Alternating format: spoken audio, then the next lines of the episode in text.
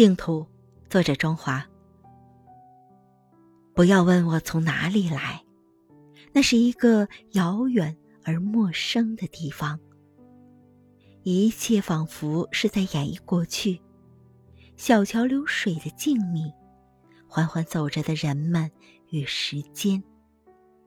这一半是繁华，那一半是寂寞。父辈们曾在这里耕耘，遗留下一片红与黑的土壤。微风吹过堤坝，那橙火硝烟一幕幕浮现眼前。